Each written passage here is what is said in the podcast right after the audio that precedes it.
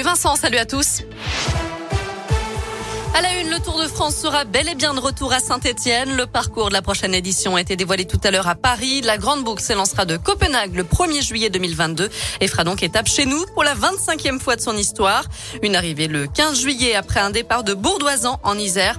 Saint-Etienne qui sera le lendemain ville départ direction Mende en Lozère. Au total, 17 communes du Gier et de Londaine seront traversées l'été prochain. Dans l'actu également, J-1 avant la fête du livre, la 35e édition s'ouvre demain à 9h dans le centre-ville de saint 250 auteurs sont attendus chez nous pendant trois jours jusqu'à dimanche.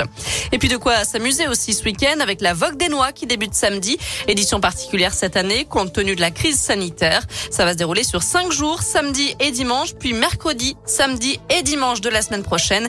200 manèges seront tout de même proposés pour l'occasion. Et puis côté Haute-Loire, c'est la Vogue du Puy qui débute place du Breuil ce week-end. Ça va durer un mois. La pollution de l'air tue chaque année plus de 6000 personnes en Auvergne-Rhône-Alpes. C'est le bilan publié hier par Santé publique France. En cause, les particules fines issues du chauffage résidentiel, du trafic routier et l'ozone. Une découverte macabre à Agde, dans l'Hérault. Une femme de 77 ans a été retrouvée décapitée dans sa maison. C'est son fils qui avait donné l'alerte, inquiet de ne plus avoir de nouvelles. D'après les premiers éléments, aucune trace d'effraction n'a été constatée à son domicile. Toutes les hypothèses sont envisagées.